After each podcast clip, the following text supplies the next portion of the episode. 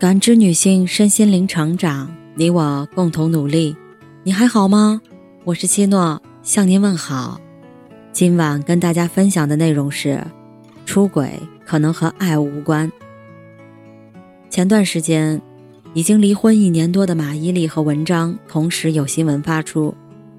马伊琍成立了传媒公司，转型当老板；文章被拍到和女子逛街约会，也许有了新的恋情。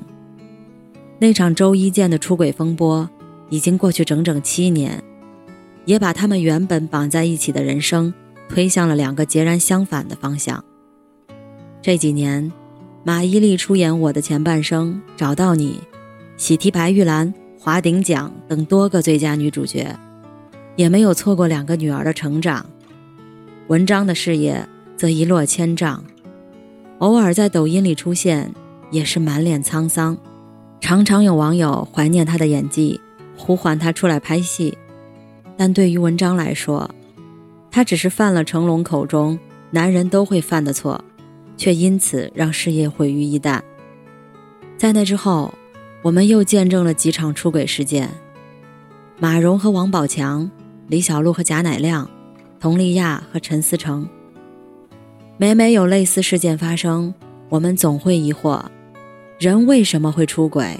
出轨的人能获得的又是什么？中国人民大学性社会学研究所潘绥铭教授在2000年至2015年间进行过一项全国性抽样调查，研究中国人的出轨行为。数据显示，2000年中国人平均出轨率百分之八，每一百个人中有八个人曾经有出轨行为。到了二零一五年，大约每四个中国人中就有一个曾经出轨，出轨率相比二零零零年增幅达百分之二百零三点八。二零一五年，每十对夫妻中就有一对双双出轨，伴侣双方都出轨的概率相比两千年增加了百分之二百一十八点八。而美联社也在二零一四年公布过一组数据。在一生所有的亲密关系中，至少出轨过一次的男性和女性占比都超过了百分之五十。从生物学角度来讲，喜新厌旧是哺乳动物的天性。《自私的基因》一书中，作者理查德·道金斯从人类求生存、求繁衍的角度来诠释，为什么雄性动物比雌性动物的出轨冲动更强烈。他认为，在自然界中，雄性的精子小而多，雌性的卵子大而少。无论雌性还是雄性，每一种生物都想尽最大的努力生产更多的后代，遗传自己的基因。双方产下后代以后，雌性要花费更多的精力来抚育后代，在生存上要依赖雄性。如果对雄性不忠，可能就会冒着自己和后代都被雄性抛弃的风险。而雄性就没有这种危机，他们更倾向于去找别的雌性，以便更广泛的传播自己的基因。放在人类社会，我们经历了漫长的男权社会，女性在物质和精神上都依赖于男性，如果不忠，代价是极大的。出轨行为深深印刻在人们的基因里，无法被抹杀，只能用规则来束缚。那么本能是怎么从上一代遗传到下一代人呢？去年我家养了一只猫，那只小猫从出生起就养在屋里，没有面对过任何其他物种的威胁和生存的危险，但是它也不可避免的有着与生俱来的行为模式。比如熟悉的人摸它肚子，它很享受；陌生人摸它肚皮，它就会立刻逃跑。比如喜欢半夜站在柜子上面。一动不动地俯视房间里的一切，这些其实是猫生活在野生环境里形成的习惯，保护身体最脆弱的部分，环视四周，警惕一切。为什么没有过野外生存经验的猫也会延续这些习惯呢？靠的就是基因。道金斯提出，无论是我们的生理反应，还是主观意识，归根结底，为了更好的生存。并且为下一代创造更好的生存条件，比如饿了想吃东西，渴了想喝水，身体不断生长、新陈代谢，生病后免疫系统会做出反应等。又比如学文化、提升竞争力、追求美好生活，以及在压力下的情绪反应。这些表面上是我们自己说了算，但背后其实是基因在驱动，就像电脑程序一样，事先先写好的。目的是让我们拥有更强大的实力，去保护好自己的身体的基因，让基因可以一直保持活性，持续的自我复制。基因是很自私的，它追求的是生存和复制，为此就要做很多无情的事儿。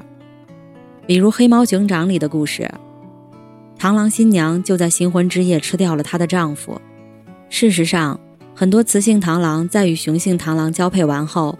会吃掉雄性螳螂。曾经有动物学家做过一个实验，分别让吃饱和饿着肚子的雌性螳螂和雄性螳螂交配，最后只有极度饥饿的雌性螳螂吃掉了雄性螳螂。也就是说，吃掉同类的行为只是为了填饱肚子，有体能去培养下一代。这是动物基因里注定的本性，一切为了生存，一切为了繁衍。如果说出轨、自私，是人类基因在作祟，那么我们是不是只有接受无法对抗呢？并不，人区别于其他动物，是因为人类有文明、有规则。这些因为决定了在意乱情迷的分岔口，你会选择向基因臣服，还是紧握住责任？只是在理性和感性交错的时刻，能保留一份清醒，不被本能卷入漩涡的人，才能离文明和幸福更近一步。但我们依然要看清人性的本质，懂得人基因里的自私，你才能不低估人性，不高估关系；懂得人无法抹去利己主义，你就会鞭策自己，让自己成为更好的自己，成为更有价值的人。想象一个画面，你上班就要迟到了，急匆匆地走进电梯，这时看见远处有人赶来，道德告诉你，等他一下；本能告诉你，门快点关上。这不是你自私，而是动物的本能。接受这一点，我们才知道，社会的本质是价值交换。你能让别人收获的利益更多，你就能交换到更多价值。想要活得更好，就得想自己怎么能最大限度的有利于别人。比如，你有一家餐厅，你思考的是在同样的成本下，如何把菜做得更好吃、更有营养。别人对你的需求越大。你获得的收益就越大。婚姻也是如此。一书说，女人一生所追求的，要么是很多很多的爱，要么是很多很多的钱。这句话包含的是婚姻最重要的两大价值：生存和情绪。能够财务独立、不仰仗伴侣养活的人，更看重婚姻的情绪价值。彼此要有爱，才能相处下去。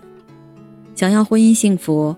就要不断的提升自己的物质基础和情绪能量。自私的基因这书，从这个角度看，自私的基因中，表面是在说基因，本质是在讲人类的心理和行为学。人性不可被禁锢，更经不起试炼和考验。了解人性，才能不被人性所伤。重新理解人性，理解文明。感谢您的收听和陪伴。